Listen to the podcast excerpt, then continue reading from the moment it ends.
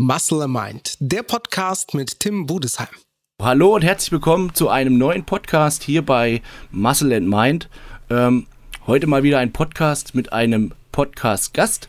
Und äh, das ist ein Gast, mit dem ich schon fast Routine habe zu skypen und zu sprechen, zu telefonieren, ähm, weil es mein neuer Coach ist. Und zwar nichts Geringeren als äh, der Stefan Kienzel aus Wien. Hallo Stefan.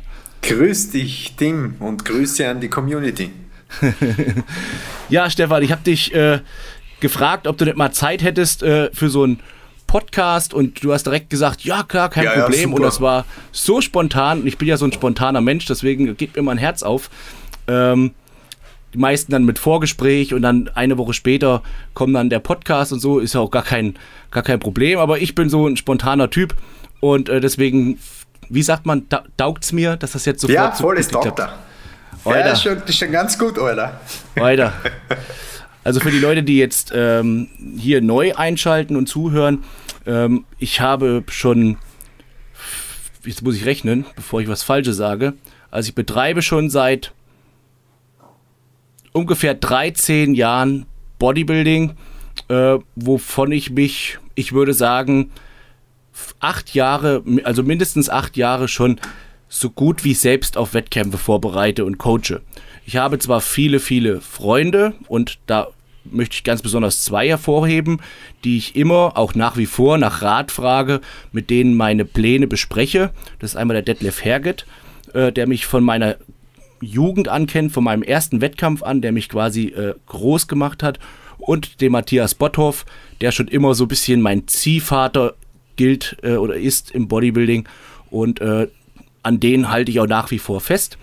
Und ähm, ja, dann kam 2015, äh, also auch mittlerweile schon wieder fünf Jahre her, habe ich auf einem Seminar in Wien den Stefan kennengelernt. Und äh, wir haben uns auf Anhieb super verstanden, haben ein, zwei Tage in Wien verbracht und haben viel geredet. Und äh, da habe ich schon direkt gedacht, boah, das ist so von der Einstellung her, das ist so jemand, mit dem ich mich sehr gut verstehe und sehr gut verbinden kann. Äh, auch von der, von der Wissenseinstellung, weil das, das, ich will es jetzt nicht Problem nennen, aber das Ding ist halt, wenn man sich schon so lange selbst vorbereitet und mit, mit sich selbst sehr beschäftigt, also ich, ich würde immer sagen, es gibt den Typ Bodybuilder, das ist vor allem in Amerika immer sehr extrem, die so Coaches haben und wirklich genau das machen, was die Coaches sagen und vielleicht den Kopf auch selbst manchmal ausschalten, was auch per se gut ist. Äh, deswegen hat man ja einen Coach, dass man auch den Kopf mal ausschalten kann und einfach den Sachen befolgt. Ich bin aber schon immer so ein wissbegieriger Typ, verstehe gerne Sachen und äh, beschäftige mich halt schon seit einigen Jahren selber mit meinem Körper und mit der Thematik Fitnessaufbau, Training, Ernährung. Und deswegen ist es dann gar nicht mal so einfach, jemanden zu finden, der dann deinen Wissensstand mit dir teilt und auch deine Ansichten mit dir teilt. Und ähm, es würde ja jetzt nicht passen, wenn ich mich jetzt einmal zehn Jahre mit mir selbst beschäftigt habe und jetzt kommt jemand daher, der mich coachen will und ich komplett sage, okay, ich vergesse alles, was ich zehn Jahre gemacht habe und höre auf dich und hinterfrage nichts mehr. Äh, ich kenne mich selber, würde bei mir nicht funktionieren. Und dann haben wir eigentlich die letzten fünf Jahre schon immer mal wieder Kontakt gehabt, immer mal wieder geschrieben und vor allem in der letzten Vorbereitung, wo ich mich auf Amerika vorbereitet habe, habe ich äh, etwas mehr Kontakt zum Stefan gehabt und lustigerweise sogar indirekt äh, Kontakt mit Stefan gehabt, weil der Lukas Weiler, der wird wahrscheinlich nicht zuhören, aber trotzdem liebe Grüße an der Stelle an Lukas, äh, hat sich auch auf den Wettkampf vorbereitet. Und wir zwei haben uns immer mal ausgetauscht und er hat mir dann immer mal so durch die Blume äh, Stefans Ratschläge quasi über dritte Hand äh, zukommen lassen denen ich auch gefolgt bin und das hat äh, super funktioniert. Und das war dann so der letzte Anlass, wo ich gesagt habe, hey, was ich bis jetzt gemacht habe, das war vielleicht nicht schlecht, äh, aber jetzt bin ich halt in einer Liga, wo man sich wirklich auch keine 2% Fehler mehr so erlauben darf. Und deswegen ist einfach gut, wenn da nochmal eine unabhängige Person, die die gleichen Philosophien hat wie ich, äh, mit mir gemeinsam drüber schaut. Und so sind wir am heutigen Tag gelandet. Äh, mittlerweile arbeiten wir jetzt schon ein halbes Jahr ungefähr zusammen, ja, ein Dreivierteljahr. Äh, aufgrund von Corona ein bisschen zurückgestellt, unsere ganzen Pläne. Aber das nur so als kleine Einführung, äh, wer ist Stefan, was macht Stefan in meinem Leben und äh, ja, Stefan, du kannst ja vielleicht mal einfach mal sagen, äh, wie du mich so kennengelernt hast und hast du dann irgendwie auch schon bei unserem ersten Treffen gesagt, ach, hier, das passt ganz gut, da hätte ich mal Bock drauf, irgendwie zusammenzuarbeiten. Ja, bei mir war es so, also das erste Mal so richtig am Radar habe ich die gehabt 2013. Äh, wie viele wissen, den Fabian begleite ich ja schon sehr lange und wir haben uns 2013 ähm, auf die Arnold Classic in ähm, Spanien vorbereitet, die Arnold Classic Europe für die Junioren. Und natürlich, wie es ein Coach macht, schaut er sich die Konkurrenz an. Und dann ist es mir als Haas der Konkurrent von Fabian natürlich schon dieser Tim Budesheim aus Deutschland aufgefallen. Äh, weil ich natürlich gewusst habe, der Start dort ähm, war schon von vornherein relativ klar, dass der Team schwer zu schlagen sein wird, aber es war Fabians erstes internationales Antreten und der hat sich ja damals großartig als Fünfter geschlagen, sein, sein, sein zweiter Wettkampf überhaupt erst. Ähm, aber da ist mir der Team aufgefallen, natürlich damals schon als, als, als, als richtiges Talent. Ähm, diese kompakte Erscheinung, die er vor allem von vorn hat und die er auch in jungen Jahren schon gehabt hat, die war halt oder die du gehabt hast, äh, war einfach beeindruckend. Die Muskelreife und die Muskelqualität eben, da hat man auch schon gesehen, das ist jetzt nicht so, der macht das nicht seit gestern, sondern der hat schon ein paar reife Jahre am Buckel und das sieht man natürlich optisch auch. Ähm, das zweite Mal habe ich die dann live gesehen bei der Deutschen ähm, wo, du den okay, Gesamtsieg, wo du den Gesamtsieg gewonnen hast. Da war ich, da war ich live dabei. Das Ach, war cool. natürlich ebenso beeindruckend. Und ähm, der kleine Michi, ähm, mittlerweile wirklich einer meiner besten Freunde. Wir haben uns halt immer so unterhalten, wem wäre es interessant, auch einmal nach Österreich zu holen, ähm, wer, wer hat eine gute Community, bei wem passt es auch so, dass man sagt, okay, der, der erzählt den Leuten da keinen Scheiß, sondern der hat eine Ahnung von dem, was er macht. Und da bist natürlich du ins Gespräch gekommen für dieses Seminar 2015. Mhm. Und normalerweise vorher äh, muss jetzt eingestehen, selten zu solchen Seminaren, weil mir meistens die Zeit fehlt oder wie gesagt, ähm, weil, weil es sich nicht ausgeht. Aber zu dir bin ich wirklich wahnsinnig gern hingefahren. Und ja, den Rest der Geschichte hast eigentlich eh du dann schon erzählt. Wir haben uns dort gut verstanden. Ich habe dich, glaube ich, ein bisschen gequält, indem ich die durch die Wiener Innenstadt geschleift habe und du schon fast vor Hunger gestorben bist. Aber ähm, das war, war, war, war wirklich, wirklich coole Sache. Und wir haben uns dann ja immer wieder gehört, geschrieben ähm, und so das letzte Mal dann, also eben über den Lukas indirekt. Lukas hat da ab und zu über mich, ähm, hat über dich geredet, wenn, wenn, wenn wir Formcheck oder so gehabt haben. Und wirklich getroffen haben wir uns dann ja physisch wieder voriges Jahr auf der Dennis James.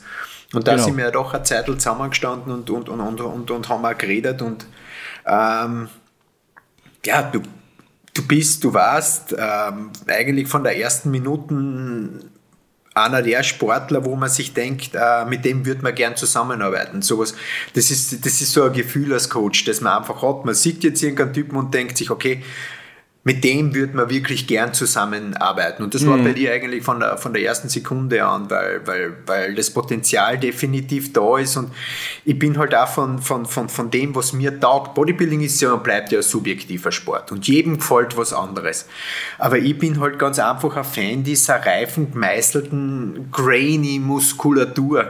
Und mhm. das hast du halt ganz einfach schon in, in, in jungen Jahren gehabt und das hat mich halt immer beeindruckt. Ja, vielen Dank auf jeden Fall schon mal. Äh, ich wusste gar nicht, dass wir uns, äh, dass du mich auf der deutschen Meisterschaft 2014 begegnet hast. Obwohl das nicht mein höchster Titel war, war das emotional für mich auch tatsächlich der, der höchste Wettkampf, weil damals kam meine ganze Familie mit einem Reisebus und äh, haben da beim Wettkampf zugeschaut. Und nachdem ich schon einige Jahre international Wettkämpfe bestritten habe, äh, war das für mich natürlich dann was ganz Cooles. Der eigene Bürgermeister aus dem Ort und die Familie und so weiter und so fort und dann auch noch mit Idealpunktzahl äh, dort gewonnen. Das war schon äh, echt eine coole runde Sache, wo ich mich gern äh, dran zurückerinnere. Ja, Aber glaube, ich im, im, im deutschen Bodybuilding, das ist ja, das kann man ja ruhig so sagen, diese deutsche Meisterschaft hat auch, ich bin ja kein Deutscher und, und, und komme aus dem österreichischen Bodybuilding, aber diese deutsche Meisterschaft hat im weltweiten Bodybuilding immer einen Stellenwert gehabt. Ja, auf jeden und Fall. Die zu, die zu gewinnen, das war halt echt großes Kino. Das ist einfach top. Ja, vor allem, wenn man mal schaut, die letzten Jahre war es jetzt ein bisschen dünner mit dem Schwergewichtsbodybuilding auf diesen Meisterschaften. Ja.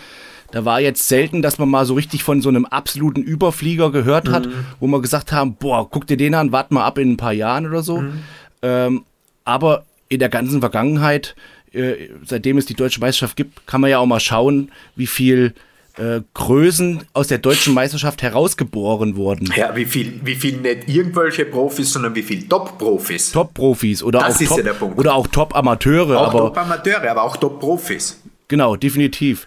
Wann war Ähm, eigentlich der, wann ist denn der David Hoffmann? Der war für mich so der letzte äh, schillernde deutsche Meister. Wann war denn das? Boah, das war 2 2014, ist er das letzte Mal deutsche Meister geworden, glaube ich. Nein, aber das war nach dir, oder? Ja, ja, 2014 im Frühjahr war das, glaube ich, bei ihm. War dieses 9 zu 0 nicht nach dir? Äh, dieses 9 zu 0, ich bin mir gar nicht sicher, es war, glaube ich, vor mir, aber ich bin mir Das gar war nicht vor sicher. dir? Ich, Okay, ich hab's, ja, jetzt irgendwie, ist alles schon ewig her, aber die Zeit ja, ich weiß so es schnell. nicht. Und der David Hoffmann ist ja auch schon zwei oder dreimal hat er die gewonnen, die deutsche Meisterschaft. Mhm. Wobei ich weiß, ähm, das wäre natürlich die Sensation gewesen, aber ist halt eben so. Ich bin 2013 bin ich zum zweiten Mal Juniorenweltmeister geworden. Genau. Und das war damals, war das für mich so ein Ansporn. Ich wollte immer Dinge erreichen, die nicht jeder so einfach mal erreicht hat. Das hat mich immer so angespornt. Zum Beispiel bin ich 2010 im Frühjahr deutscher Meister und Gesamtsieger geworden bei den Junioren und im Herbst auch nochmal. Also ich habe quasi das ganze Jahr durchgeedet und Doppelstart gemacht. Weil ich gesagt habe, hey, deutscher Meister und Gesamtsieger im Frühjahr und im Herbst bei den Junioren, davon habe ich noch nicht gehört. Äh, genauso war es dann eben mit dem Weltmeister und Gesamtsieger. Bin ich 2011 das erste Mal Weltmeister, Gesamtsieger geworden bei den Junioren.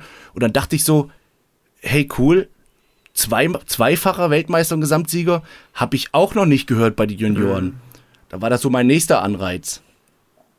Und ähm, 2013 war ich dann so, ähm, so eigentlich ein ganz gefeierter Athlet. Das war so mit mein bestes Jahr. Das war auch das Jahr, wo du mich das erste Mal Ja, ja, hab, ja. wahrgenommen hast. Da habe ich sogar auf dieser Arnolds als Junior bei den Männern mitgemacht und habe den zweiten Platz gemacht. Zweiter. Ich kann mich Genau. noch ganz genau erinnern. Und der erste Platz, das war für mich auch so ein ganz krasses Gefühl. Ich habe ja trotzdem als Fan den Mr. Olympia verfolgt und äh, der war irgendwie so zwei Monate später und da ist der Erstplatzierte, der quasi ein Platz vor mir war, stand da bei Mr. Olympia mit auf der Bühne. Ähm, Das war Ja, ja, noch die alte Regelung, die war ja eigentlich war die großartig. Der, für die, die, da, die, die Zuhörer, die es nicht wissen.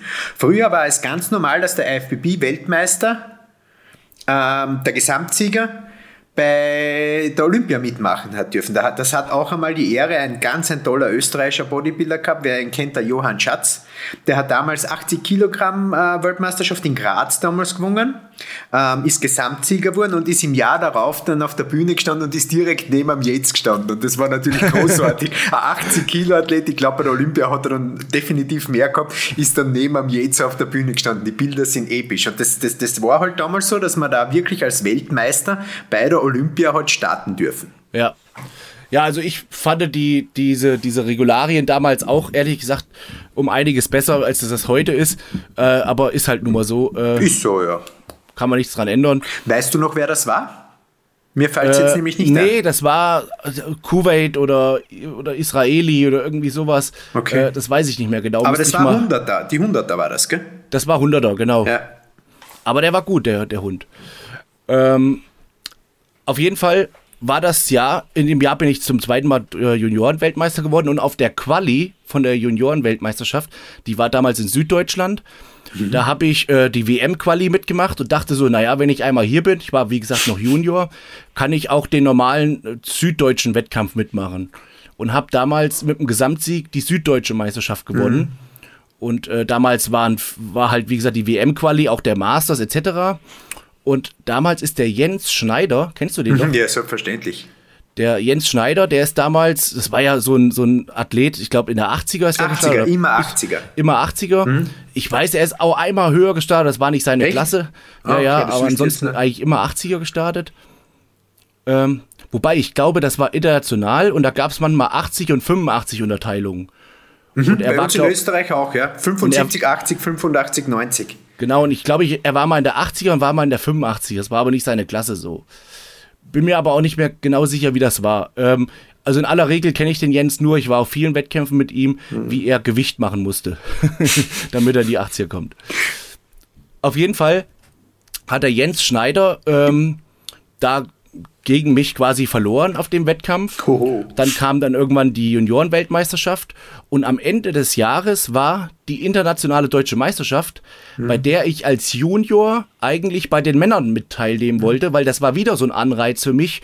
Hey, ein Junior gewinnt bei den Männern den Gesamtsieg. Ähm, das hat es, glaube ich, so auch noch nicht so oft gegeben. Und äh, ich war eigentlich so der, der Athlet in diesem Jahr.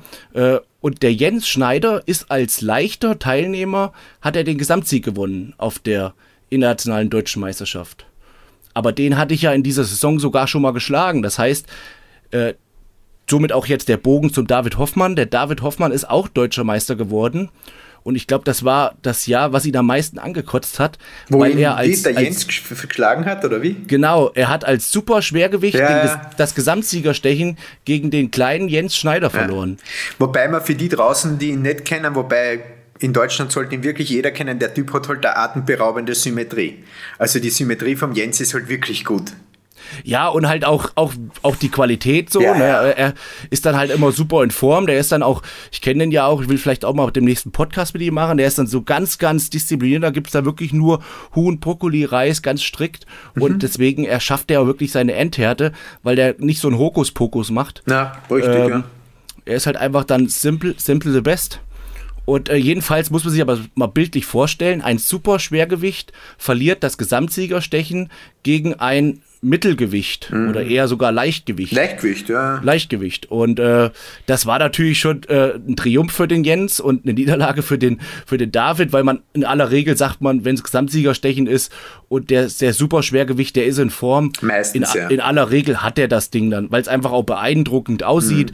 Mhm. Äh, auch allein wegen der, wegen der, wegen der Größe der Muskeln, das sieht einfach meistens eindrucksvoller aus. Nicht immer, aber meistens. Und auf jeden Fall war ich in diesem Jahr, da ich den Jens schon geschlagen hatte, eigentlich so der gefeierte Athlet. Und das wäre natürlich der Oberburner gewesen. Und äh, da muss ich jetzt auch zugestehen, ich hatte mir nach der Weltmeisterschaft in äh, Ulaanbaatar, Ulaanbaatar oder Batar? Ulaanbaatar war das. Bator in der ja. Mongolei. Mongolei. Habe ich, hab ich, mir leider äh, irgendwie wahrscheinlich am Flughafen in Peking irgendwas zugezogen, habe irgendwas mhm. gegessen und ich habe dann zur bis zur deutschen Meisterschaft, ich habe Durchfall gehabt und mhm. Magenschmerzen, wie so eine Magenschleimhautentzündung und ich habe es nicht wegbekommen. Ich habe Wasser gezogen, ich konnte nichts essen und es war einfach nur katastrophal. Und äh, das war für mich so wirklich ganz schlimmes Erlebnis, weil du weißt ja, wie das ist, wenn man Wettkampfsportler ist, dann will man sein Ziel erreichen. So ist es. Und eigentlich hatte ich ja meine Ziele, also diesen Juniorenweltmeister, hatte ich alles erreicht. Aber ich saß wirklich ungelogen, äh, da muss ich jetzt wirklich eingestehen, also ich bin kein Typ, der irgendwie weint oder so, weil ich immer denke, Männer heulen nicht, aber ich saß bei meinen Eltern heulend in der Küche, weil ich gesagt habe, verflucht noch eins, ich habe so eine Saison hinter mir und wegen diesem Drecksflughafen in Peking habe ich mir irgendwas, irgendeinen irgendeinen Scheiß an, hm. an mein Wanst geholt und äh, konnte die Vorbereitung nicht zu Ende ziehen. Und ich habe mich so unvollständig gefühlt, weil ich da nicht starten konnte. Das kann ich zum Teil hammermäßig nachvollziehen, nur auf einem ganz anderen Niveau. Ähm, ich bin damals bei der österreichischen Meisterschaft, in der, wo es das erste Mal Classic Bodybuilding gegeben hat, Zweiter geworden. Ja? Mhm. Und habe mich somit, wie damals noch üblich, für die WM qualifiziert, die damals in Ostrava war, 2006. Mhm. Ähm, und eigentlich war alles live und ich, und, und ich fahre dorthin und es ist der Tag der Abwaage. Und ich esse in der Früh meine erste Mahlzeit und auf einmal merke ich, dass ich anfange, Bauchschmerzen zu kriegen. Und man muss dazu sagen, ich habe eine Autoimmunerkrankung, das, die nennt sich ähm, Colitis ulcerosa. Das ist eine Autoimmunerkrankung, eine entzündliche Darmerkrankung, wo sich von Zeit zu Zeit, meistens Stress induziert, der eigene Darm ausscheidet. So, so blöd das jetzt klingt. Ja. Und nach dieser ersten Mahlzeit habe ich einmal die Toilette mit Blut angefüllt. Wow. Und das ist dann so weitergegangen. Das heißt, ich habe einmal an diesem Tag, wo ich eigentlich laden sollte, ja, habe ich einmal, glaube vier oder fünf Kilo verloren, davon ultra viel Blut. Das Einzige, was ich trinken konnte, war ein Cola. Sonst gang nichts und ich habe halt am Ende des Tages ausgeschaut wie ein Häufchen Elend. Mhm. Dementsprechend verzweifelt war ich, kann mich noch erinnern, ich habe mit meiner Frau den ganzen Tag, das war damals aus der Tschechei, Roaming hat es noch, noch gegeben, das heißt, du hast wirklich noch zahlen müssen dafür um Unsummen den ganzen Tag telefoniert, weil halt komplett fertig und, und, und schlimm. Ähm, aber irgendwie habe ich es dann echt wieder auf die Reihe gekriegt und bin dann am nächsten Tag doch zwar richtig scheiße, also so richtig kacke, ähm, auf der Bühne gestanden, aber ich habe halt so meinen persönlichen Triumph trotzdem irgendwie gehabt, weil ich halt doch noch mit lachendem Gesicht auf einer WM-Bühne gestanden bin und damals 14. geworden bin. Jetzt nicht rühmlich, hat nicht gut ausgeschaut, aber am Ende aller Tage auch so diese, diese Mentalität, man versucht es halt durchzuziehen und versucht seinen Weg zu gehen und nicht aufgeben. Deswegen kann ich da kann ich super nachvollziehen, wie du dich damals gefühlt hast nach, nach dieser Durchfallerkrankung, weil du tust alles, du willst alles und es ist einfach nicht mehr in deiner Hand. Du kannst nichts machen. Genau, und du gehst ins Training und du quälst dich ja. und du quälst dich. Und ich habe auch gesagt, und wenn ich Schmerzen habe, ich stehe da oben. Mhm. Aber, aber es ging einfach nicht, weil ich sah wirklich einfach beschissen aus und da brauche ich mich halt auch nicht hinzustellen. Und äh, jetzt so, so ganz kurz abschließend zu dieser Geschichte kommt eigentlich der, der romantischste Bogen an der ganzen Sache. Äh, sagte dann mein Vater zu mir am Tisch, Tim, du hast so hart gearbeitet und gekämpft. Ich habe damals mhm. auch noch nebenbei Schicht gearbeitet, also früh mit der Nachtschicht. Und hast jetzt so viel erreicht und hast deinen Weltmeister, hast alles gewonnen, wo viele nur träumen von. Jetzt fahr da hin auf diese blöde Meisterschaft und genieß das, schau dazu, nimm daran, also fahr einfach nur als Zuschauer hin und lass dich feiern. Man kann auch die Lorbeeren mal ernten, die man sich verdient hat. Ja, voll. Und, und da habe ich damals gesagt, ach, vielleicht hat er recht. Und bin dann da hingefahren, so ein bisschen trotzdem natürlich mit, mit jämmerlichem Gefühl, weil dann alle mich auch interviewen wollten, die ganzen Medienpartner, Team Andro, Body Extreme und so weiter und warum ich nicht starte und so weiter. Die ganze Letternei hundertmal erzählt. Das ist dann doppelt so schwer. Doppelt, dreifach so schwer. Da muss man mit denen reden. Boah. Jetzt, jetzt kommt das Schöne. Ich bin da natürlich ein bisschen Backstage lang geschlendert, was ich normalerweise als Aktiver nicht machen würde, weil ich bin dann so in meinem Fokus und habe äh, meine kleine Pia gesehen. Backstage. Und hast du Bikini angeschaut? Und habe, äh, genau, Bikini angeschaut und äh, habe meine kleine Pia gesehen, die stand nämlich Backstage, hat sich gerade aufgepumpt und habe ich nur Daumen hoch gemacht, habe gesagt, hier, hi, habe mich ganz klassisch vorgestellt, weil ich vom Dorf bin. Ich habe gesagt, ich mein, ich bin der Tim, hallo. Äh, Klar kannten die mich da alle, aber ich habe ja. mich halt trotzdem, gehört sich so, gute Kinderstube, habe mich vorgestellt und äh, habe ihr gesagt, dass sie wirklich super in Form ist. War sie wirklich, war jetzt kein, mhm. kein Geschmiere. ist das das Jahr, wo sie deutsche Meisterin geworden ist? Nein, da ist sie irgendwie nur zweite, dritte geworden. Okay.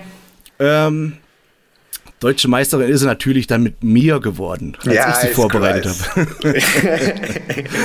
äh, aber zu wirklich zu Recht, erkläre ich dir gleich warum. Jedenfalls äh, habe ich sie dann da gesehen und habe dann, meine Eltern haben dann ein paar Wochen später eine Weltmeisterfeier für mich äh, organisiert mhm. und dann habe ich gedacht, ach komm her, schreib sie ihr mal, hast ja hinter der Bühne, haben uns noch ein, zwei Mal unterhalten, ob sie zu deiner Weltmeisterschaftsfeier kommen möchte.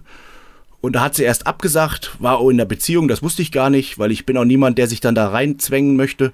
Äh, deswegen war das für mich auch schon wieder aus dem Kopf. Und dann sagte sie aber, sie möchte doch kommen mit, zwei, mit ein, zwei, drei Freundinnen, ob das okay wäre. So kein Problem.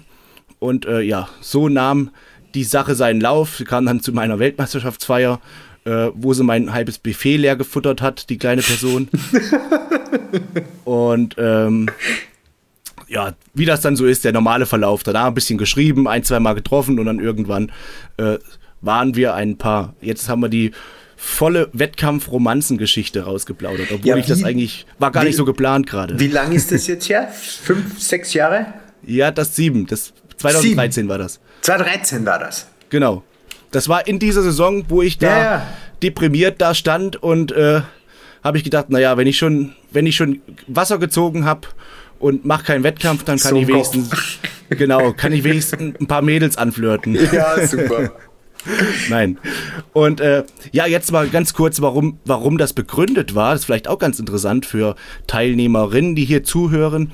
Warum äh, Pia vielleicht vorher nicht so, ähm, ja, die Wettkampfform gebracht hat, wie sie gerne wollte. Also ich habe sie dann vorbereitet und sie sagte dann ständig in der Vorbereitung zu mir, das wird nicht gut. Ich sag, warum? Deine Form ist doch super. Ja, aber ich fühle mich zu gut. Ich hab's doch so gut, wenn du dich gut fühlst. Ja, eben ja, aber das kann nicht sein. Ich habe mich immer dreckig gefühlt und ich kenne das nur, dass man sich dreckig fühlt. Mhm. Und da ist das halt, sie ist halt an jemanden geraten. Ich will da auch niemanden da schlecht reden, aber er ist halt Bodybuilder gewesen mit viel Muskulatur. Und da warne ich immer vor, ein Bodybuilder mit viel Muskulatur, der erfolgreich Wettkämpfe bestreitet, muss noch lang kein äh, Fachspitz, äh, Spach, Fachmann sein für Bikini-Mädels. Mhm. Weil Bikini-Mädels oder allgemein Frauen teilweise ganz anders betreut und behandelt werden müssen. Da kannst du mir wahrscheinlich auch was zu sagen, weil du ja, ja auch voll. viele Mädels betreust, als, als ein Bodybuilder. Die haben viel kleinere Muskeln, die sind, äh, sorry der Begriff, aber die sind laufende Hormonbomben. Da muss man viel sensibler mit umgehen. Und äh, man darf auch nicht einfach alles auf Null rauskürzen, wenn die Form nicht stimmt, weil dann sinkt das Schiff erst recht, weil dann macht das ganze Progesteron und die ganzen Hormone, Östradiol und so, da tanzt dann Ola Paloma. Erstens das ähm, und zweitens, gerade wenn es um die Bikini geht, ähm, ist es halt so, dass man, dass man halt wirklich, ich habe das ja jetzt leid leidgeprüft gesehen auch ein bisschen, weil ich habe ja ganz eine tolle, ganz, ganz eine tolle Bikini-Athletin, die Christina Brunauer, die halt von, von, von, von, von der Einstellung großartig zu uns passt. Also die schaut sich vor jedem, vor jedem Training ein Coleman oder Yates Video an. Im Bump-Up zum Bikini-Wettkampf schaut sie sich ein Yates Video an. Also die liebt Kraftsport. Die liebt Ach, cool. heftiges, ganz arges Training. Das ist aber in der Bikini-Klasse ein bisschen ein Problem. Weil bei heftigen, schweren Training leidet natürlich die Linie ein bisschen runter. Mhm. Das heißt, da musst du einfach isolierter arbeiten. Oder auch für die, bei der Christine ist es so, die hat so einen argen Stoffwechsel, ja, dass die mit 2000 Kalorien und leibendem Essen Streifen in den Haxen hat. Wow. Ja, ja, die ist, die, ist, die, ist, komplett arg. Und da, dann haben wir den ersten Wettkampf vorher gemacht in London und da war es dann im, im zweiten Callout und nicht unter den Top 5, weil es halt einfach zu krass war. Aber das zu krass ist einfach passiert, weil sie so, so viel Dampf hat. Verstehst du, was mhm. ich meine? Mhm. Und ja, jetzt war es halt die Position von mir als Coach, da wirklich zu sagen, du pass auf, Christina, jetzt gehen wir einen Schritt zurück. Du musst verstehen, dass du anders trainieren musst. Du lasst jetzt der Cardio auch für alle mal sein, weil wenn du jetzt Cardio magst, dann, dann, dann, dann ist das viel zu viel, du bist viel zu hart. Sprich, bei der Bikini geht es halt darum, diese tolle weibliche Erscheinung zu präsentieren. Und genau. alles, was da zu extrem ist, macht im Endeffekt keinen Sinn, weil das ist das, das wollen die Judges nicht sehen und danach muss man sich ganz einfach richten. Und deswegen ja. stimme ich dir da komplett überein, vor allem wenn jetzt wenn jetzt das Bikini-Mädel eine ist, die ordentlich trainiert und das wirklich ernst nimmt, ähm, dann ist es sehr, sehr oft so, dass da zu niedrige Kalorien verschrieben oder, oder gegeben werden und dann das ganze System ganz einfach crasht. Genau, und dieses System crashen heißt dann auch nicht, äh, wenn ich das erkenne, in zwei, drei Wochen habe ich es wieder auf Vordermann gebracht, sondern wenn ja, das ist ein richtig, Prozess. Genau, wenn du richtig ja. das System gecrashed hast, kannst du eigentlich die Vorbereitung abbrechen ja. äh, re und Restart machen, weil sich der ganze Körperzyklus und alles wieder erstmal erholen muss. So ist es. Ähm, äh, ganz abgesehen davon, dass ich sowieso äh, nicht empfehlen würde, im Bikini-Bereich da irgendwie mit muskelaufbauenden Na. Sachen nachzuhelfen. Na, absolut, absolut fehl am Platz. Also wer das braucht, um Sollte einigermaßen, der muss den Sport wechseln. Das ist leider so. so ist also es ist, hört sich mal hart an, aber ich finde, nirgendwo entscheidet die Genetik so sehr wie in der Bikini-Klasse oder wie in diesen, in diesen Ästhe Ästhetik-Klassen, Men's genau, Physik und so. Und, und Bikini, so ist Genau, es. nirgendwo entscheidet es mehr. Also wenn ich ein Bikini-Mädel sehe, äh, es gibt natürlich viele, die machen den Wettkampf, um sich irgendwie was zu beweisen, um irgendwie nachher Bilder zu haben. Auch cool. Die, die sollen das machen. Auch cool, passt voll. Aber nicht äh, jemand, wo man, wo man sagt, okay, also ich bin auch jemand, ich sage das dann auch den Mädels direkt, mhm. hier pass auf, du kannst mitmachen, gerne.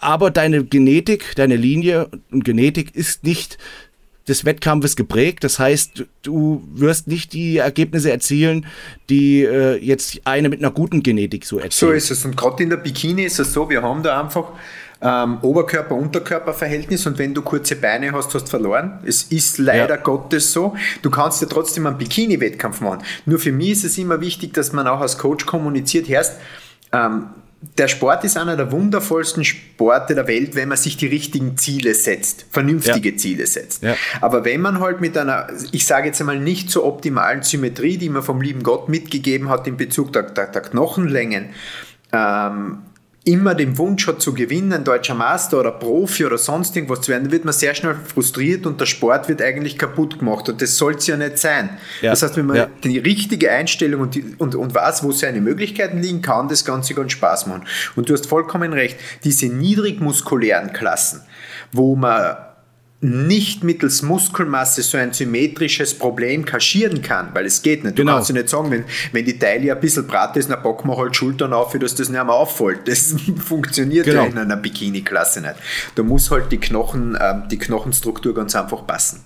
Und ähnlich ja. ist es auch in der Mainz Physik. In der Mainz Physik ist es vielleicht noch ein bisschen krasser, weil in der Mainz Physik brauchst du einerseits diese Knochenstruktur, aber andererseits auch die Genetik, wie es ein Schwergewichtsbodybuilder braucht für unglaublichen Muskelwachstum. Weil was da vor allem international in der IFBB Pro liegt mit ähm, abgeht, ist ein Wahnsinn. Also ich weiß das jetzt von meinen Jungs, die haben auf eine Körpergröße von, von 1,82 Meter, 82, Meter, 83, 110, 115 Kilo auf der Bühne. Ja, Wahnsinn. Vor allem, was ich, was ich früher Wahnsinn fand, das, ich habe es jetzt nicht mehr so verfolgt die letzten Jahre, weil ich so mit meinen Sachen beschäftigt war, aber äh, zu dieser IFBB-Zeiten, ähm, also von denen wir eben sprachen, ja, als das noch zusammen äh, korreliert hat, da war es ja, fand ich das teilweise zu krass, äh, diesen, diesen Unterschied. Das heißt, um ein Mans Physik-Wettkampf den, bei den Amateuren zu gewinnen, musstest du, durftest du nicht zu viel Muskeln haben, musstest aber mhm. richtig brechhart sein, richtig in Form sein. Hast du den gewonnen, hast du dann, wie gesagt, diese, diese Whitecard da bekommen mhm. für den Mr. Olympia oder für, mhm. für irgendeine Arnold Classics oder so. Da wiederum musstest du aber möglichst 10 oder 20 Kilo mehr haben, ja. um mithalten zu können. Und das war für mich nie verständlich, dieser nahtlose Übergang. Beim Bodybuilding ist es so, je größer, je fleischiger, je härter, je runder, je tiefer, desto besser. Und da war es wirklich so, äh, dass du abgestraft wurdest bei einem Amateur. Nein, der hat zu viel Muskeln. Der, der ist schon massig, ja. Schon fast ein Bodybuilder. Und bei, bei den Profis war es so, da, wenn du da beim Profi-Wettkampf geguckt hast, wo ein neu, frisch gebackener äh, Profi stande, da hast du gedacht, was will denn der dürre Hahn da oben? Ja. So, ne? Voll. Es ist zum Teil, mm, in der Bikini-Klasse ist es im Moment ein bisschen so, dass die Profi-Bikini-Mädels äh, schon, schon eine ganz andere Muskelreife und eine ganz andere Muskeldichte und Separationen haben und das wird bei den Amateuren zum Teil noch nicht so gern gesehen. Ja. Oder in der Klassikphysik ist es so, dass es rechnerisch so ist, weil das Gewichtslimit vom Amateur zum Profi, da liegen meistens noch je nach Größe zwischen 4 und 6 Kilo dazwischen, die du als Profi mehr haben darfst und kannst. Ja. Ähm, was aber trotzdem jetzt nicht heißt, dass wenn du das frische Amateur-Profi wirst, da keine Chance hast, weil gerade im Bodybuilding, und das kristallisiert sich im modernen Bodybuilding immer mehr raus, ähm, Bühnengewicht ist eine der irrelevantesten Sachen überhaupt. Ja. Die Linie, die Konditionierung, die Muskelreife, die Ausgewogenheit ist eigentlich das, was in sämtlichen Klassen viel, viel, viel mehr zählt. Also die Zeiten, wo der schwerste Athlet den Mr. Olympia gewinnt, ganz egal in welchen Klassen, ist ja. eigentlich schon längst vorbei weil es halt wirklich um die Struktur und um die Linie geht. Und der Klassik ist also, es gibt immer wieder Neuprofis, die wie gesagt, sechs Kilo vom, vom Gewichtslimit entfernt sind und da ein Paket auf die Bühne pfeffern, das absolut siegfähig ist, weil uns einfach die Struktur und die Qualität der Muskulatur passt. Mhm. Ja, und bei, bei, bei Pia, um da nochmal zurückzukommen, war es dann damals auch so, dass sie dann halt zum Wettkampf hin äh, einfach auf viel geladen hat und entladen hat. Also mhm. Also wirklich tagelang nur mit, mit Fisch und Brokkoli entladen und so. Und äh, als ich es dann vorbereitet habe, ich gesagt, wo nichts ist, kann man auch nichts entladen. Also, das willst du Ein ja bei so. Ein Freund von mir hat einmal so live gesagt, was macht den Unterschied zwischen einer 46 Kilogramm vollen und leeren Athletin? da ja. kommt nicht viel. Kommt nicht viel, genau. Und deswegen haben wir dann einfach äh, die Jahre drauf äh, weniger entladen, weniger geladen, einfach, einfach. nur so ein bisschen mit, mit äh, ein bisschen, wir haben schon leicht mal die Kohlenhydrate reduziert, mit mhm. dem Salz ein bisschen gespielt, mhm. mit dem Trinken und haben dann zum Aufladen äh, ein paar Kohlenhydrate gegessen, also ein paar mehr, als sie dann ja, die Tage, ja. Tage zuvor hatte, einfach nur um richtig das Glykogen in den Muskel zu drücken und so die kleinen süßen Muskeln ein bisschen praller zu machen. Ja, vor allem, es, es, es geht, bei mir geht es bei der Bikini-Athletin dann zum Teil weniger um, um, um das praller machen, jetzt zum Beispiel im Beispiel der Christina, weil die so viel Muskeln hat. Da geht es mir einfach nur, dass sie ein gutes Energieniveau hat und dann Spaß tut auf der Bühne und nicht aus dem letzten Loch pfeift.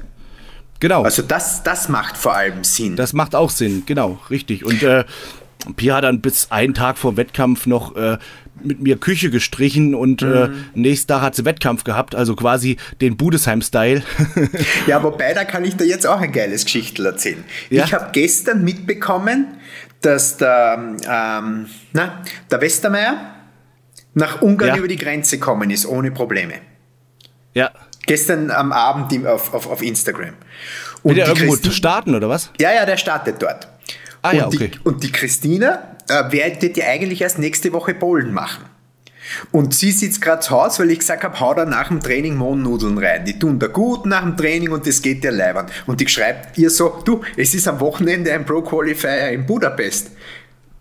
Willst nicht einmal hinschreiben, ob du dich noch registrieren kannst? Und sie wohnt in Vorarlberg, ja?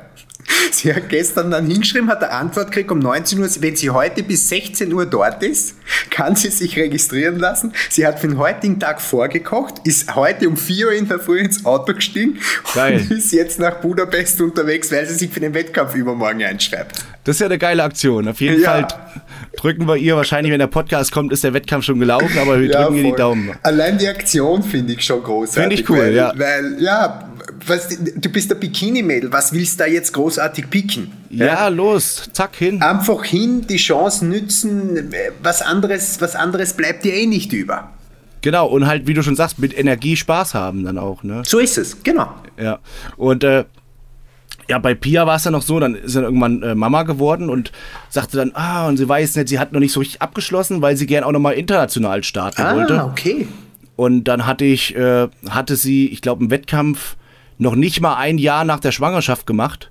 Ach, das kann ich mich gar nicht mehr erinnern, das habe ich nicht mehr am Radar. Ja, der hat so neun oder zehn Monate nach der Schwangerschaft einen Wettkampf gemacht. Arnold Classics in Spanien mhm. und dann in Prag die, äh, EVLS. Die EVLS Prag. Mhm. Und äh, hat einmal, ich glaube, für Arnold Classics einen dritten gemacht und EVLS einen zweiten oder irgendwie sowas. Wie ich hab's gar nicht genau auf dem Schirm. Und äh, ist acht Monate, neun Monate vorher Mama geworden. Mhm. Und ähm, hin und her und hat, wie gesagt, äh, das auch wieder haben wir genauso verfahren. Nicht so krass, äh, schön trainiert, schön die Speicher vollgehalten und dann einfach Spaß haben, hingefahren und die sah super aus. Ja, ja ähm, natürlich ist auch sie von, von einer guten Genetik gesegnet. Man muss aber dazu sagen, zu der Genetik, weil viele sagen ja immer, ah, schöne Genetik, die hat's gut, die hat's gut aber die bringt dir auch nichts, wenn du, nicht, wenn du nichts machst halt. Wenn ja, du so nicht, nicht, arbeiten nicht musst immer. Ah, das, arbeiten musst immer. Das, das, das, das, steht, das steht außer Frage. Das ist ja auch so dieses ewige Thema, wo ich, wo ich, wo ich den Phil Heath schon verstehe, dass er das extrem am Arsch gegangen ist.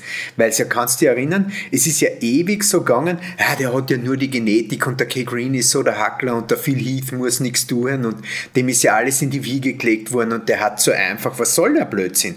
Der muss sich natürlich hat er eine großartige Genetik, aber der muss sich genauso wie jeder andere den Arsch aufreißen, ja, damit er am Ende aller Tag das auf die Bühne zaubert, was er, was er, was er an Performance gebraucht hat. Klar. Also Übrigens auch Talent sehr, muss arbeiten. Bin ich sehr gespannt, wie er jetzt nach seiner Pause zurückkommt. Oh, ich auch. Was glaubst du? Ach, ich weiß es nicht. Schwierig zu sagen. Glaubst ist, glaubst passt das mit dem Bauch und der Mittelpartie? Ah, das kann man halt nicht so, das ist jetzt so reine Bauchentscheidung, die ich jetzt sagen würde, weil man hat ihn ja wirklich gar nicht mehr gesehen, mal irgendwie oberkörperfrei oder Na, sowas. gar ne? nichts. Ähm, ich weiß noch, das eine Jahr, wo, wo, wo, wo gemunkelt wurde, er hat sich operieren lassen. Mhm. Da dachte ich, ah, geil, geil, hat sich operieren lassen, hat es bestimmt wieder gut geworden der Bauchnabel an sich war, war, war dann besser, aber ich glaube, der diese Bauch Rectus, genauso schlecht. Diese Rektusdiastase, Diastase, ja. die da entstanden ist, also das heißt im Prinzip die auseinandergetriebenen mhm. Bauchmuskeln, das kommt mit der Zeit und das kannst du leider auch nicht mehr beeinflussen. Na. Na. Also ich weiß nicht, ob man irgendwie zaubern kann, indem man sich Bauchmuskeln mit Hyaluron irgendwie nach innen auffüllen lässt oder so. Aber ähm, also ich kann es mir, er wird wieder einen atemberaubenden Rücken haben, er wird seine atemberaubende, unglaubliche Muskelreife und Qualität haben, aber ich glaube, es wird von der Linie einfach nicht mehr funktionieren. Ich, ich kann mir nicht vorstellen, dass er das Ding gewinnt. Also ich bin nach wie vor der, der Überzeugung, dass der, dass der Flex Lewis mein, mein Mann du, du hast ja neulich schon mal Flex Lewis gesagt. Ja. Da hatte ich den, ich bin ja großer Flex Lewis-Fan, deswegen habe ich mich auch komplett enthalten, weil für mich ist der sowieso Mr. Olympia. Mhm. Äh, aber äh, weil der Phil einfach auch diese Sympathiepunkte in meinen Augen jetzt gar nicht hat, aber das ist ja, es ist ein Wettkampf und geht nicht um, um Kaffeeklatsch. Ja. Äh, aber ich habe irgendwie ein paar Wochen später mit jemandem gesprochen, ich bin mir gar nicht mehr sicher, mit dem Ronny Rockel. Und der Ronny war der Meinung, dass äh, Flex Lewis, wenn er Glück hat, in die Top Ten kommt. Ah, wirklich? Ja, da habe ich mich auch gedacht, Ronny, was, aber der hat das, der hat das gehalten. Also Ronny ist ja eigentlich auch immer einer, der sehr, sehr opti, also Na, der Ronny kennt sich aus, da gibt es überhaupt kein Der Thema. kennt sich aus, genau. Ja, der, ja, der ja. labert nicht irgendwas, der ist Na. immer sehr, wie sagt man nicht, optimistisch, ist sehr, Objektiv. sehr real, realistisch. Realistisch und objektiv, ja, ja. realistisch objektiv. Und der sagte also, er würde sagen, Flex Lewis Top 6, weiter kommt er nicht. Aha. Weil er sagt davor, das sind einfach ein paar, ein paar Jungs, die sind halt einfach, die sehen halt einfach anders aus. Ein, Ja, aber du darfst nicht vergessen, dass gerade in letzter Zeit oder in die letzten Jahre, ich habe es ja auf der Arnolds live gesehen und ich habe es bei jeder Olympia live gesehen, die Quote derer, die am Ende aller Tag in der Bühnenperformance nicht 100% liefern, nennen wir es jetzt einmal so, Ja. die ist in letzter Zeit halt echt hoch. Die ist echt hoch, das stimmt. Die ist halt wirklich hoch. Also Und die letzten Profi-Wettkämpfe in dieser Open Class, die waren ja so grausig. Das ist es. Und das ist es halt auch, wo ich sage, es hat noch keinen einzigen Wettkampf gegeben, wo der Flex Lewis nicht zu 100% dort oben gestanden ist. Genau, und das ist das Einzige, das wo ist ich jetzt voll und ganz für ihn. Definitiv. Wo, wo ich auch voll und ganz in deiner, deiner Argumentation mitgehe, ist die Argumentation, es bleibt abzuwarten, was er jetzt daraus macht, weil Mhm. die letzten Jahre hat er halt im Hinterköpfchen gehabt, ich muss Gewicht machen, ich muss hart kommen, äh, damit ich in die, stimmt, ja. in die Klasse komme. Und wenn er jetzt so diesen Gewichtsfreifahrtschein hat, ob er dann halt nicht äh, dann zu viel will, weil es sind ja dann viele, die sagen, noch was rausholen, noch was rausholen, aber schaffen dann einfach ihre Condition nicht. Da, da, da hast vollkommen recht. Ja. Das ist sicher der gefährlichste Aspekt, dass er, du, das merkst ja auch, ähm, viele oder, oder das war oft so auch dieser Sprung, ich bin jetzt nicht mehr bei den Junioren, sondern mache in meiner Gewichtsklasse mit. Und das ist dann in vielerlei Hinsicht halt einfach das Schwergewicht. Ja, Ja. Wo dann halt viele in diese Falle tappen, ja, ich muss noch schwerer sein und ich muss mit einer bestimmten Kiloanzahl auf der Bühne stehen und dann halt den Peak komplett versemmeln, weil sie sich auf das fokussieren. Und da hast du schon recht, dass diese Problematik ist nicht, oder dies, dieser psychologische Aspekt ist neu für ihn, dass man jetzt sagt, Herrst, ähm, du wechselst die Klasse mit dem Gewicht nach oben, hast kein Limit mehr, bring aber genauso deine Performance und geh jetzt nicht darauf, das höchstmögliche Bühnengewicht zu kriegen, weil ich glaube, es gibt in der gesamten Geschichte des Bodybuildings keinen einzigen Wettkampf-Bodybuilder, der mit, der höchsten, mit seinem höchsten Bühnengewicht am besten ausgeschaut hat. Nee, genau. Das genau. Ich war, nie. ich war da früher immer, früher immer so, so erstaunt, als der Detlef immer sagte, ja, der und der, der hat eigentlich am geilsten ausgesehen. Jetzt als Beispiel Dennis Wolf oder so. Mhm. Dann hat, hat der Detlef auch immer gesagt, der hat eigentlich am geilsten ausgesehen, als er Weltmeister geworden Mhm. ist. Und ich dachte dann so, Alter, der Weltmeister, das sind noch Welten zwischen dem, was danach kam. Aber was danach kam, war halt oft, dass er schwer, schwerer, Mhm. schwerer, massiger, massiger, massiger und dann halt oft die Form nicht genau auf den Punkt getroffen hat. Und, äh, Und bei der Arnolds hat das wieder am Punkt getroffen, wie er es gewonnen hat. Genau, und war da leichter. Wär jetzt, da wär jetzt, achso, weißt du es, war leichter? Ich glaube, er war leichter als normaler. Ich könnte ihn mal fragen. Ich, Also das wäre interessant, wenn es den damals, weil das wird, ist wieder die Bestätigung dessen, wo man sagt, okay, wenn es dann wirklich einmal wieder so ein bisschen diesen Schritt zurückgehst und du bist oft, oft sind sie nur zwei, drei Kilo, die diesen kleinen, feinen Unterschied machen. Und bam, du bist es und das passt perfekt. ich schreibe mir sogar mal auf, äh, weil sonst vergesse ich das wieder. Das frage ich dem demnächst mal. Interessiert mich mal. Also das wäre wirklich, ich finde schon, das wäre das wär wirklich interessant. Ja, definitiv.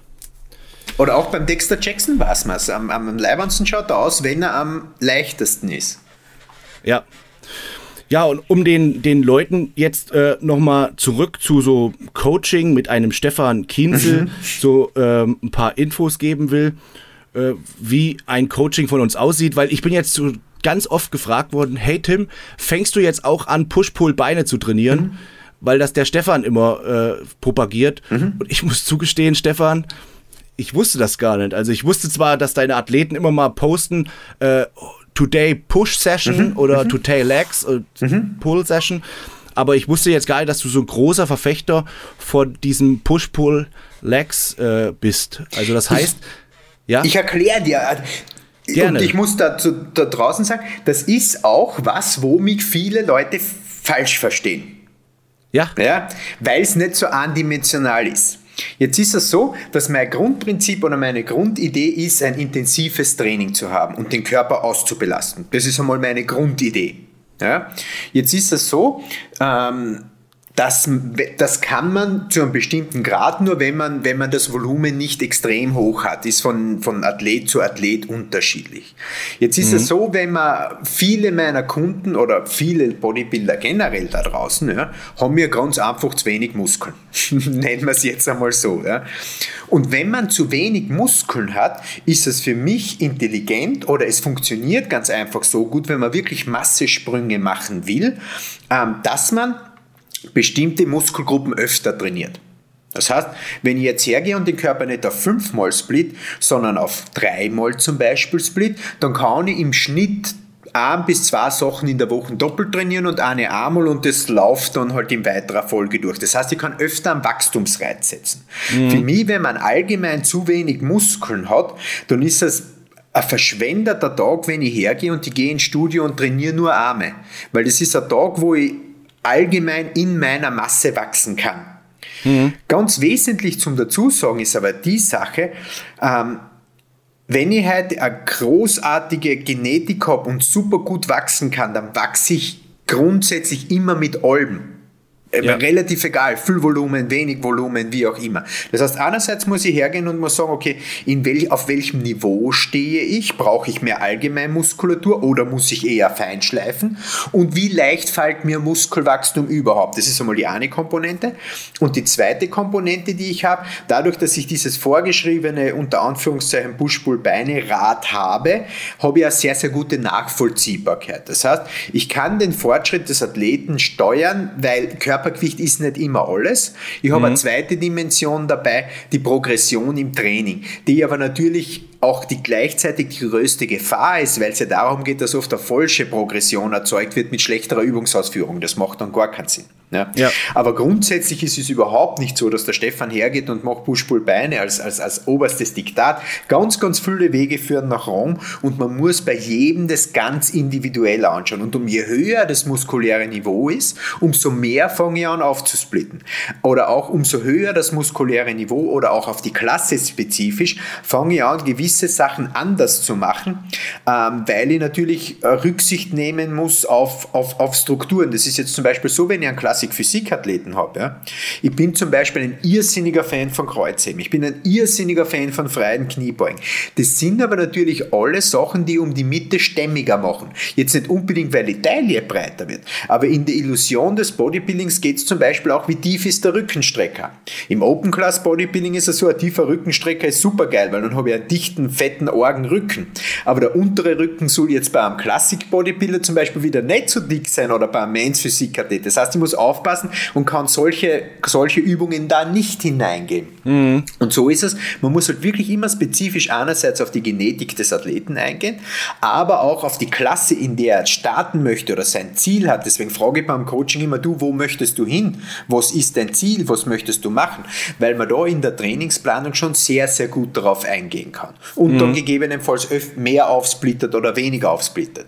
Kernprinzip bei mir ist aber trotzdem immer, dass ich versuche zu vermitteln, dass ein Training intensiv sein soll und dass man den Körper ausbelasten muss und über die Intensitätsgrenzen auch drüber gehen muss, um eine Progression zu erzielen. Und umso schlechter die jeweilige Genetik ist, umso mehr muss ich das, weil ich sage jetzt einmal, dieses angenehme Wohlbefinden, Steady-State-Gefühl des Körpers durchbrechen muss. Mhm. Ja, das macht ja eigentlich macht ja auch Sinn. Ne? Genau. Ähm, wenn jetzt zum Beispiel Muskel, es geht ja auch immer um das Thema Regeneration. Das geht so ja auch mit diesem mit Thema Genetik einher. Und wenn jetzt zum Beispiel jemand nur alles nur einmal die Woche trainiert und äh, zum Beispiel, ich mache jetzt mal am Bizeps fest, er trainiert jetzt am Montag Bizeps und am Mittwoch spürt er den Bizeps schon gar nicht mehr, also ist völlig ausregeneriert. Es. Was spricht, was spricht dagegen, nochmal Bizeps zu Eben wieder, trainieren? eben wieder zu trainieren. Und bei mir ist es halt so, gerade bei diesen jungen Burschen und bei denen, die sich schwer mit dem Wachstum tun, ja, dann trainiere ich halt nicht Montag Bizeps und, und, und, und Donnerstag zum Beispiel Bizeps, sondern ich trainiere am Montag die ganzen ziehenden Muskeln und Donnerstag wieder die ganzen ziehenden Muskeln. Ja, weil halt ja. wirklich diesen Gesamtkörper-Impact ganz einfach braucht, weil natürlich sage ich jetzt einmal, diese Stresskomponente für den Körper eine viel, viel größere ist und durch diese größere Stresskomponente der Wille zum Wachstum natürlich auch ein größerer ist. Also dieser Wachstumsreiz, der aus, also du, du, das klingt jetzt vielleicht ein bisschen blöd, aber du brichst den Körper natürlich leichter, als wie Ja. wenn jetzt einer eine Armschulter, du weißt das selber, klar, ein Armworkout kann auch intensiv sein, ja, aber jetzt so das Hardcore-mäßigste ist, klar. es- ist es natürlich nicht. Ne? Ja. Und Ähm, das ist so der Punkt, warum, warum, warum, warum, warum viele glauben, dass das bei mir immer nur Push-Pull-Beine ist oder dass jeder Push-Pull-Beine macht. Push-Pull-Beine wäre bei dir jetzt vollkommen obsolet und wird keinen Sinn machen, weil es bei dir ja um ganz, ganz, ganz was anderes geht. Genau, das war jetzt die nächste Frage gewesen. Also zunächst erstmal äh, mal eine kleine Werbung für meinen YouTube-Kanal. Und zwar ähm, war ich ja beim Stefan in Wien und habe mit ihm zusammen Rücken trainiert, weil meine Defizite so im Rücken, Rückenstrecker und im Latissimus liegen, äh, in der Rückendichte quasi so. Und ähm, da haben wir zusammen Rücken trainiert. Wen das Training interessiert, der kann das sich gerne anschauen. Bei äh, Rap One findet er das Video.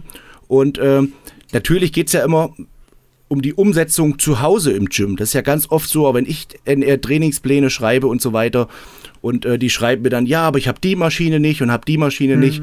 Und aus diesem Grund habe ich äh, ein kurzes Rück- oder ein normales Rückentraining von mir aufgenommen, ein Voice-Over drüber gesprochen, wo ich die Übungen erkläre.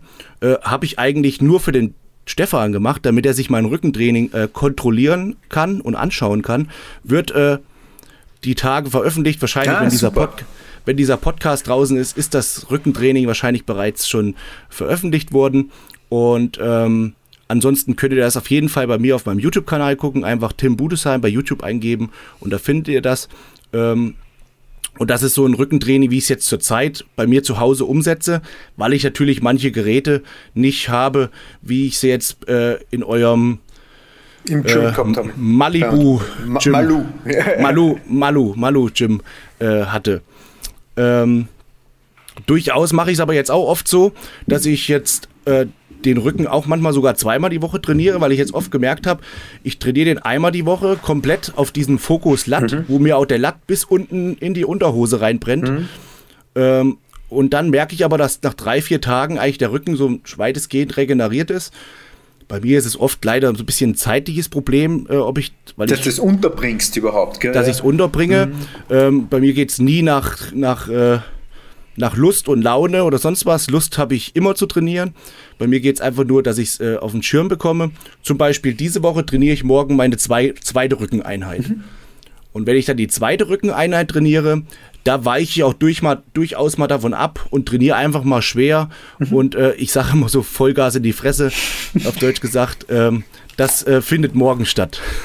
Ich finde auch, also die, die, die, die, die Leute, die mich auch kennen oder die mich verfolgen, wissen ja, ich bin ja Bewegungsfetischist.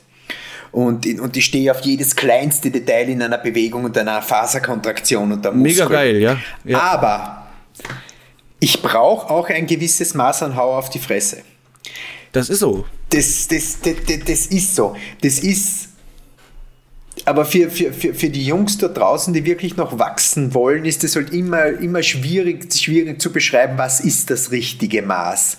Ja. Das ist halt das, auf, auf, auf, auf, was man, auf was man aufpassen muss. Und auch hau auf, wenn man, wenn man diese schöne Kontraktion und diese zielgerichtete Bewegung kann, dann ist ein Hau auf die Fresse viel effektiver.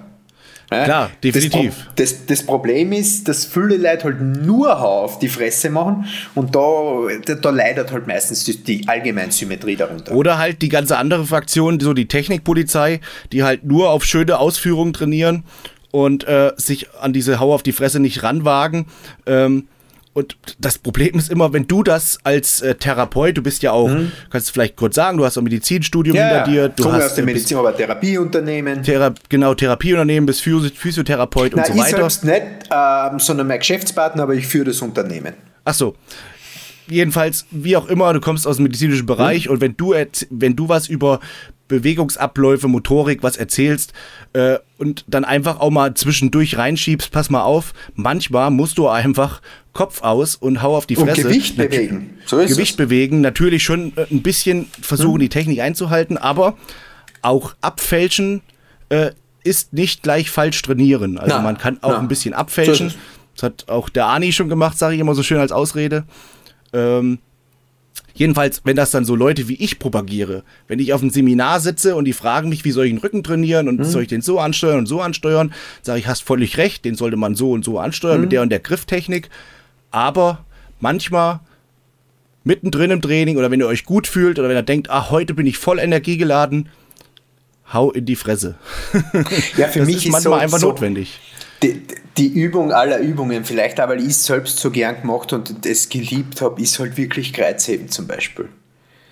Das, das, weiß ich, dass du so ein Kreuzhebenverfechter da, bist. Halt das wusste ich schon seit 2015. Da hast du, wusste ich schon so, ah, Rückendichte.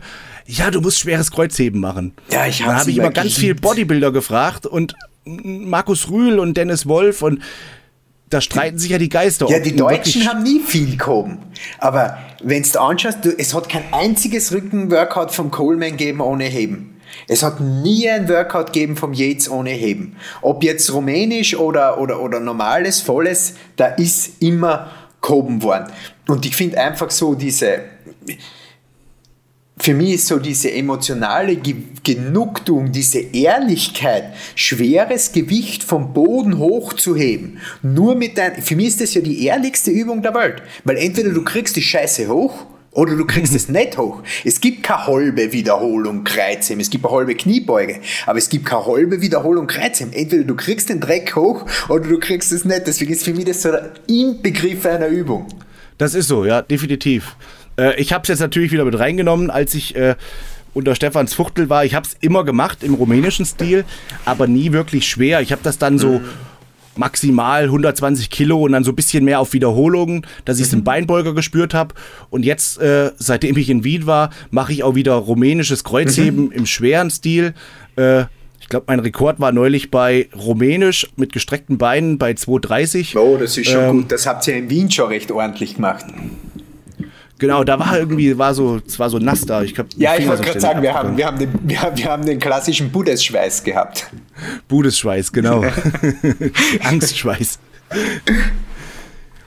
ja, ähm, das war schon mal ganz aufschlussreich. Äh, wenn die Leute interessiert und wenn der Stefan nochmal Zeit findet, dann äh, drehen wir vielleicht gerne nochmal oder nehmen gerne nochmal ja. einen weiteren Podcast auf, äh, wo wir explizit darüber sprechen, äh, was wir bei mir jetzt verändert haben, äh, wie wir an, an die Sache von mir herangehen, dass wir euch das einfach so ein bisschen erklären, ähm, weil ich habe auch schon viele Fragen bekommen, also viele Fragen, die ich auch hier so stelle, sind oft abgeleitet von, von der Community, mhm. Äh, die dann fragen, hey Tim, du hast bisher fast alles gewonnen, du machst seit 15 Jahren Bodybuilding, warum brauchst du jetzt nach 15 Jahren einen Coach oder einen Trainer? Und äh, um diese Fragen zu erläutern und genau zu erklären, wie läuft denn so eine gemeinsame Arbeit ab, sitze ich jetzt nur hier wie ein Mauerblümchen und warte jeden Tag, bis der Stefan mir die Anweisungen gibt oder wie läuft das ab? Äh, das erfahrt ihr im ja, im weiteren Podcast. Äh, mal schauen, wann Stefan und ich wieder Zeit finden, den mal aufzunehmen. Äh, ohne zu fragen, habe ich rausgehört, Stefan, du würdest dir die Zeit nochmal nehmen, oder? Ja, wunderbar. ich, ich liebe solche Sachen, aber ich glaube, das haben die Leute mittlerweile auch schon mitgekriegt, wie gerne, wie gerne ähm, sowas macht, der Community was zurückgibt und, und dem Sport was zurückgibt, weil, weil der Sport hat, kann man ja ganz offen und ehrlich sagen, der, der Sport ermöglicht mir mein Leben so, wie ich es führe und ich möchte kein anderes haben. Insofern ja. bin ich da jederzeit dazu bereit, ähm, in die Richtung was zu machen. Ja, vor allem ist auch wirklich schön, dass ja auch dieser, ich sage immer, so Social Media, Fluch und Segen zugleich, aber in der, in der Hinsicht wirklich mehr Segen, dass man einfach über diese ganzen Plattformen so viele Leute informieren kann Voll. und, und äh, mitnehmen kann, Sachen erklären kann. Klar ist das für uns auch ein gewisser Zeitinvest, ähm, aber die Leute, die oder die meisten Leute wissen das auch sehr zu schätzen. Äh, ich habe zum Beispiel die Tage einfach mal einen Podcast gedreht, wo ich erzählt habe, wie meine Anfänge waren, mhm. dass es da nicht solche Podcasts gab, wo man da einfach da so viel Wissen mitnehmen konnte. Da stand auf dem DIN A4-Zettel, der irgendwo von der Wand gerissen wurde, wurde mir aufgeschrieben mit Kugelschreiber, äh, das hast du zu machen für eine Vorbereitung. Und da stand drauf Haferflocken mit Wasser. Und da hat der kleine Timmy Haferflocken mit Wasser gefuttert. Und dann Thunfisch reingeschittert. Genau, Zum da Beispiel. stand Mag Magerquark oder Topfen wie auch immer man das nennen will. Äh, und da hat der Timmy Magerquark gegessen. Und da gab es keine Fla Flav Drops im, im Geschmack Pina Colada oder Cookies and Cream, sondern da wurde, wurde das reingeschlungen. So, ne? Selbst das Eiweiß hat geschmeckt wie Scheiße. Ja, ich weiß noch, ich habe auch keine Kohle gehabt und nichts. Kannst du dich noch erinnern, wie das erste Isolat rausgekommen ist von Ultimate Nutrition, das ISO Cool? Ich glaube, das habe ich mal auf einem Wettkampf gewonnen, glaube ich. Das hat es gegeben im Pfirsich, in Apfel und in noch irgendwas. Und wenn du Vanille, glaube ich. Ja, so irgendwas. Wenn du das in den Shaker getan hast, ja, in so einen Standshaker, und du hast 200 Milliliter Wasser reingetan, dann hat das Ding so geschäumt, dass das dann irgendwie eineinhalb Liter war. Und wenn du das getrunken hast, hast du den Blähbauch des Todes gehabt und hast dann mal den restlichen Tag gebraucht, dass die Luft wieder los, losgeworden ist. Großartig. Ja, meine ersten Proteinpulver waren so in so einem 5 Kilo Eimer mit so einem Deckel drauf.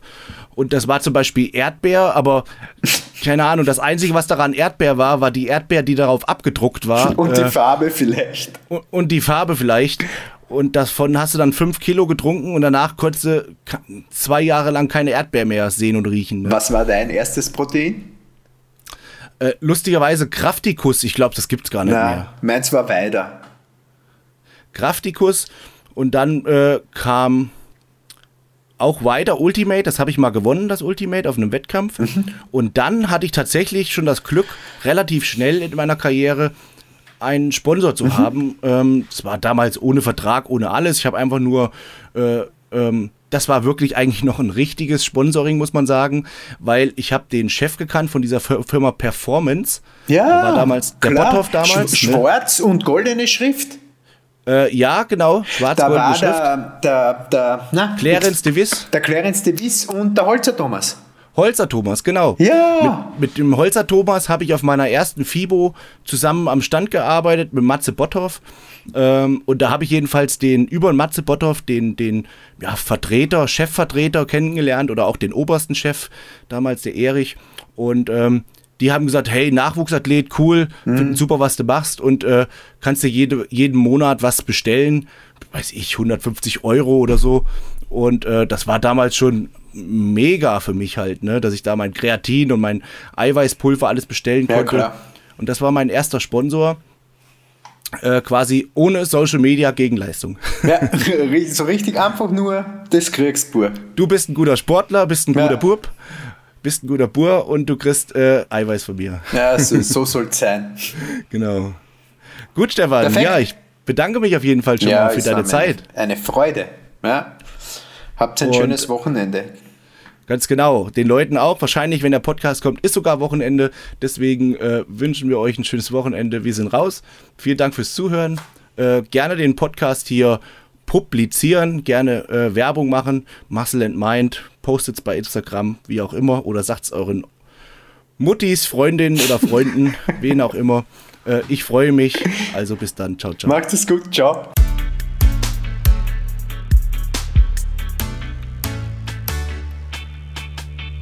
Muscle and Mind, der Podcast mit Tim Budesheim.